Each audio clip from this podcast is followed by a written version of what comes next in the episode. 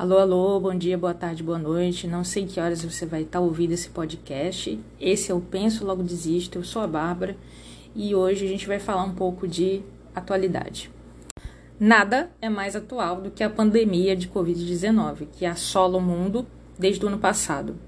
Mas aqui no Brasil, parece, só parece, que a população e o governo ainda não se deram conta da gravidade e da proporção que essa, essa doença né, está causando e as consequências que isso pode ter, inclusive, para o futuro do nosso país.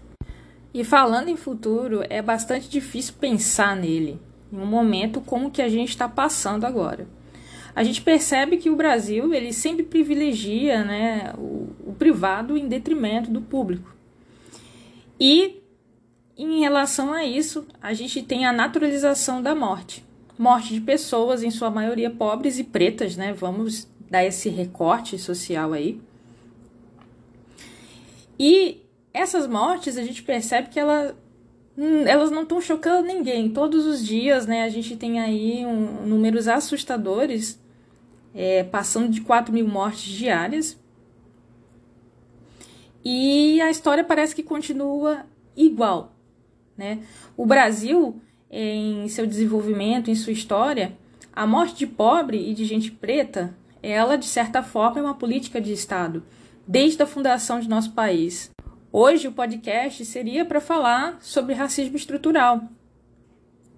Porém, todo dia eu recebo a newsletter, né? Acho que é assim que se pronuncia, do El País. Então, é, eu já fico logo chocada pela manhã com as reportagens, né? Eles fazem compilado, né, de reportagens ali do dia, da semana, de dois dias. Não, não, não parei para prestar atenção assim nas datas exatas que as, das reportagens, mas eu sei que é sempre de hoje e de ontem as colunas. E é, as reportagens da atualidade chamaram muita atenção. É, de certa forma, né, essas, essas reportagens que eu estou me referindo, elas têm a ver com essa necropolítica, política de morte, né, que eu ia comentar antes. Uma das primeiras reportagens do dia foi a seguinte. Aí eu vou ler o título e a chamada. O escândalo do camarote VIP.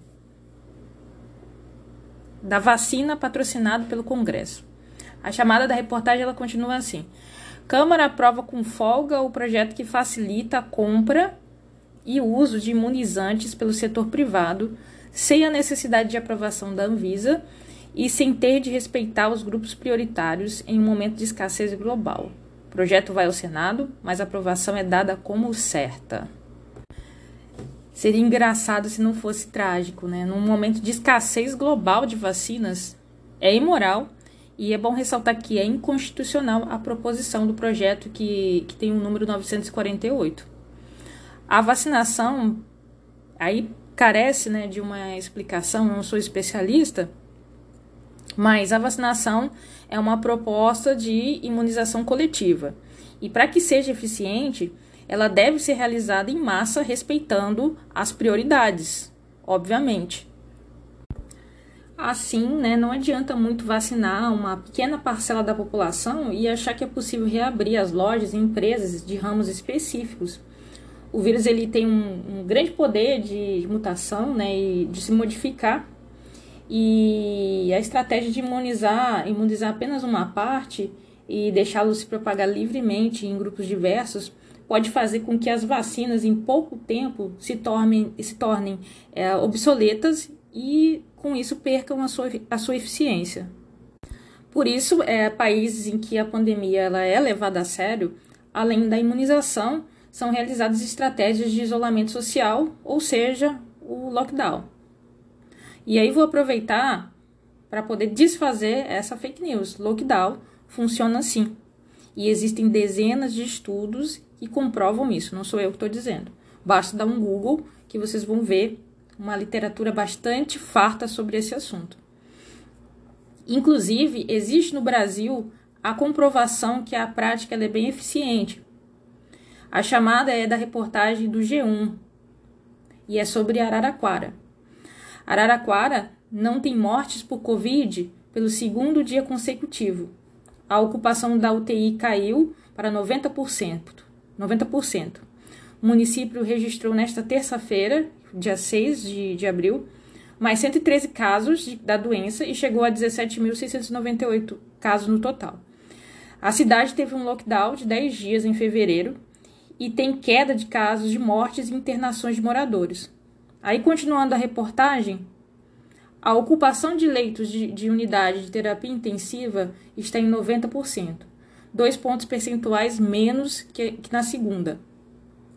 Já os leitos de enfermaria estão com 59% de ocupação, 4 pontos percentuais a menos que segunda. Do total de 178 internados, 98 são de outras cidades. Isso no momento em que a maioria das cidades do Brasil está colapsando, inclusive o sistema de saúde particular.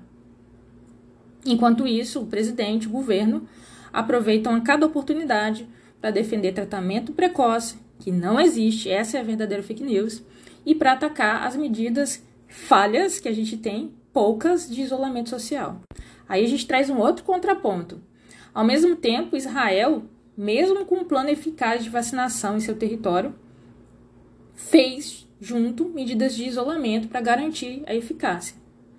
E aí, a gente tem uma reportagem do El País que fala de um outro extremo, o Chile. O Chile dá uma ideia para gente do que pode ocorrer com planejamento de vacinação sem isolamento social.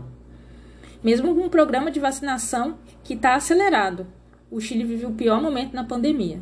Segundo a reportagem também do El País, né, de 6 de abril, o Chile vive o pior momento da pandemia, com mais de 8 mil contágios diários nos últimos dias e um recorde de ocupação de leitos de UTI, apesar de 45% da população, 7 das, dos 19 milhões de habitantes, ter recebido pelo menos uma dose da vacina, segundo os últimos dados divulgados pelo ministro da Saúde, Henrique Paris. A onda atual é mais forte que o pico da primeira registrada em junho e alcançou essa cifra muito mais depressa. A excessiva confiança dos cidadãos, derivada justamente da rápida campanha de vacinação e o início desta, quando as novas variantes de vírus já estavam presentes no país, são apontados como causas do aumento dos casos. Nessas condições, fica claro que sem um plano bem feito de combate à pandemia, as coisas podem piorar ainda mais. E aí o professor Miguel Nicoleles fez uma previsão assustadora é, do futuro próximo da gente no seu podcast Diário do Front, que eu recomendo vocês lerem, ele fica disponível também lá no El País. No melhor dos cenários, até julho, o Brasil pode atingir meio milhão de óbitos. No pior, no pior dos cenários, 600 mil óbitos. Além de que ele vai relatar que o número de óbitos pode ser superior ao de nascimento. Aí ele bota aqui. É possível que em abril os óbitos superem os nascimentos em todo o país. Toda a região sul brasileira já está empatada. Ou seja, esses impactos eles vão durar muito tempo na nossa economia, né, para quem está preocupado com isso, é, incluindo um dado bruto de contingentes de trabalhadores do futuro, né, o que é muito duro de se pensar. E aí eu fiquei aqui raciocinando, pensando se cabia uma análise histórica nessa situação em que a gente vive, para poder explicar a nossa inércia enquanto povo, enquanto população, à beira do buraco que a gente está prestes a cair, se é que a gente já não caiu, na verdade, né? Os números, eles, eles parecem que não sensibilizam mais ninguém. A figura é, fantasmagórica, um mito do mercado, é, parece que não se importa com 4 mil, 5 mil, 6 mil pessoas mortas, mortas por dia, porque não existe teto, né, se nada for feito. enquanto isso, pare bilionários, né? Então você vê, enquanto tem gente que não tem nem o que comer, a pandemia está gerando bilionários. Fica difícil uh, explicar ou fazer que certas pessoas entendam que o discurso atual de salvar a economia não representa a vontade de dar a dignidade para as famílias. Significa o atendimento de interesses que são privados de uma parcela que ela é pequenininha, específica da população.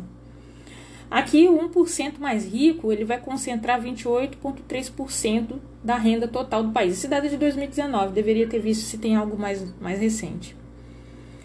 Mas, na época, deixava a gente em segundo lugar, segundo a ONU, em concentração de renda, perdendo só para o Catar, que os 1% mais ricos concentram 29% da renda.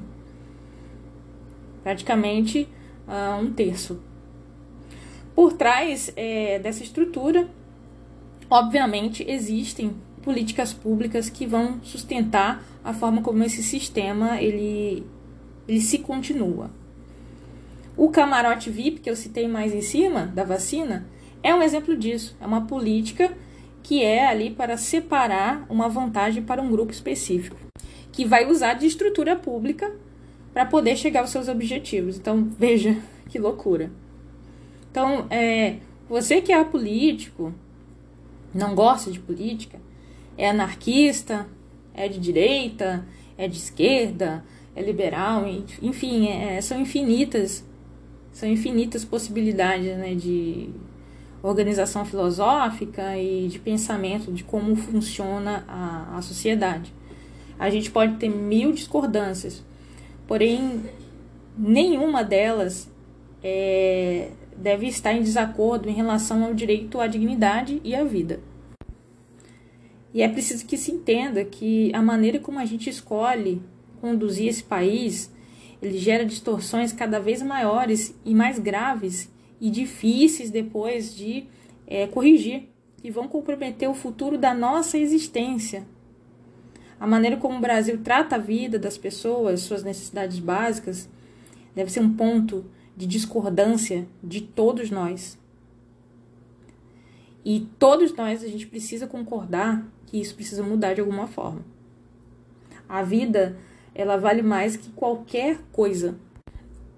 Esse deveria ser a premissa principal para finalizar qualquer tipo de discussão. LGBTfobia, racismo, misoginia, o respeito à vida deveria ser a justificativa para finalizar o impasse de qualquer tipo de opinião, se concorda ou discorda. Para dar mais um dado atual, hoje no Brasil, 116 milhões de pessoas não têm comida suficiente em casa, ou mesmo não tem comida nenhuma, passam fome mesmo. Metade da população não tem direito a um mínimo. E, e isso, não sei para você, mas para mim é revoltante. Eu recomendo muito que vocês leiam a reportagem do escândalo do camarote VIP da, das vacinas e também a coluna da Ellen Brum, do El País, de ontem. Ela também é bem importante de ser lida. E aí, é, para finalizar, talvez no, no futuro, né, é, pesquisadores, historiadores vão tentar entender o porquê da falência e desintegração desse país, do Brasil né, e talvez usem essas colunas, esses documentos, como uma prova histórica. E é muito triste a gente ler e constatar certas realidades, né? É, eu hoje falaria sobre racismo estrutural e como ele é arraigado em nossa cabeça e em nossa sociedade. Quando a gente vê gestos racistas e absurdos, para muita gente a primeira reação é dizer que é mimimi. Eu detesto essa palavra, inclusive, né? Virou uma palavra, na verdade.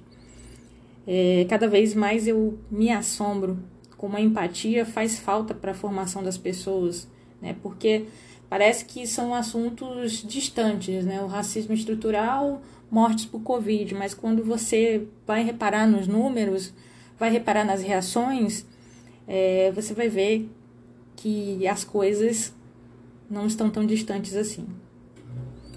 É, e isso vindo de pessoas instruídas que reproduzem mentiras, falácias, preconceitos, sem ao menos é, parar para analisar como que a gente chega até o fim, como é que a gente chega até o fim disso e como que a gente chegou não só até o fim, até aqui. Né? É muito assustador. Aqui é minha crítica, principalmente a pessoas que têm ensino superior, que deveriam ter uma capacidade de discernimento maior, porque foram preparados para isso. Mas é, a faculdade, a universidade, ela falha por não valorizar a formação mais humana e dentro desse mais humana, mais humanizada, das pessoas, contribuindo para que a gente acredite em mentira, como meritocracia e ache natural que haja essa seleção natural, essa seleção natural mesmo, desculpa a repetição das palavras, né, macabra que está acontecendo agora. De natural não tem nada, gente. E aí eu só posso concordar com Darcy Ribeiro. Darcy tinha razão mesmo. Com isso eu me despeço, pessoal. Se cuidem muito, fiquem em casa, usem máscara e até semana que vem.